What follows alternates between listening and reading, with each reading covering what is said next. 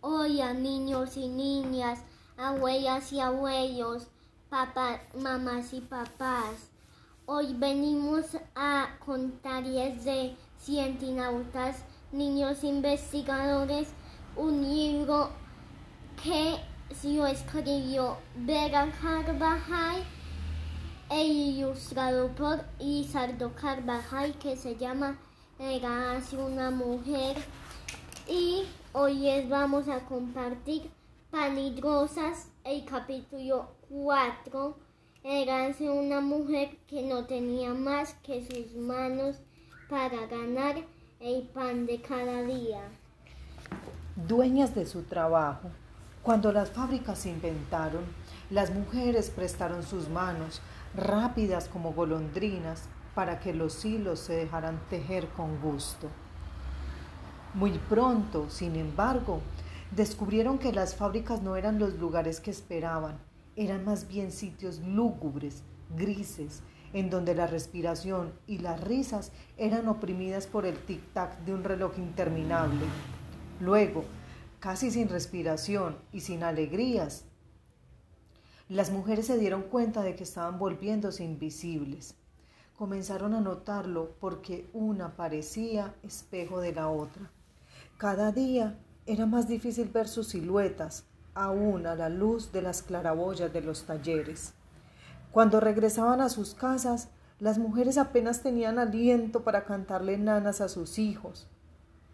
Ya ni siquiera eran las maestras del arte de surcir que eran antes, ni siquiera las antiguas canciones las encendían los ojos y sus mejillas palidecían sin remedio.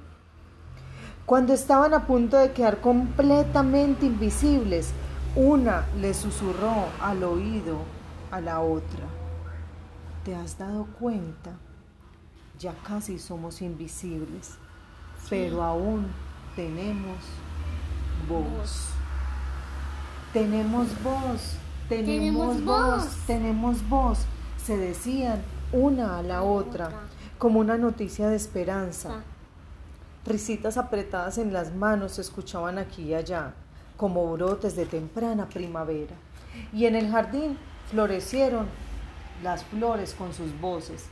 Reducción de la jornada laboral, a igual trabajo, igual salario. Y una vocecita tímida pero firme agregó, pan y rosas, pan y rosas, pan y rosas repetía el eco del corazón pulsante de más de veinte mil voces unidas. Y las voces se escucharon en Lawrence, en Chicago, en Boston, en Nueva York. Pero no fue una batalla fácil. Mientras más se escuchaban las voces de las mujeres, más fuertes sonaban los pitos, los pistones y las calderas de las fábricas, acompañados de las voces de sus poderosos dueños. Si no te gustan las condiciones, hay otras mil detrás de tu puesto.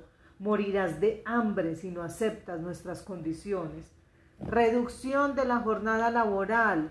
Reducción de la jornada laboral. A igual trabajo, igual salario. A igual trabajo, a igual salario. Pan y rosas. Pan y rosas. Pan y rosas. Pan y rosas. resistieron por once semanas hasta que no solo dejaron de ser invisibles, sino que iluminaron la oscuridad de aquellos días como una sola flama roja y rebelde. En 1911, en la ciudad de Nueva York, un terrible incendio provocado provocó la muerte de 123 obreras textiles de una compañía estadounidense. Este terrible suceso obligó a cambios decisivos en las leyes y derechos laborales en el mundo. Cada 8 de marzo se conmemora el, Día, Internacional de, la, mujer, en honor a la memoria de todas aquellas que soñaron con pan y rosas en nuestras mesas. Tenemos voz, tenemos voz. Se decían una a, la, otra, como una noticia de esperanza. Nos despedimos todos los cientinautas. yo y mi mamá, porque ya se ha acabado la jornada del cuento laboral. Adiós. Gracias y hasta la próxima.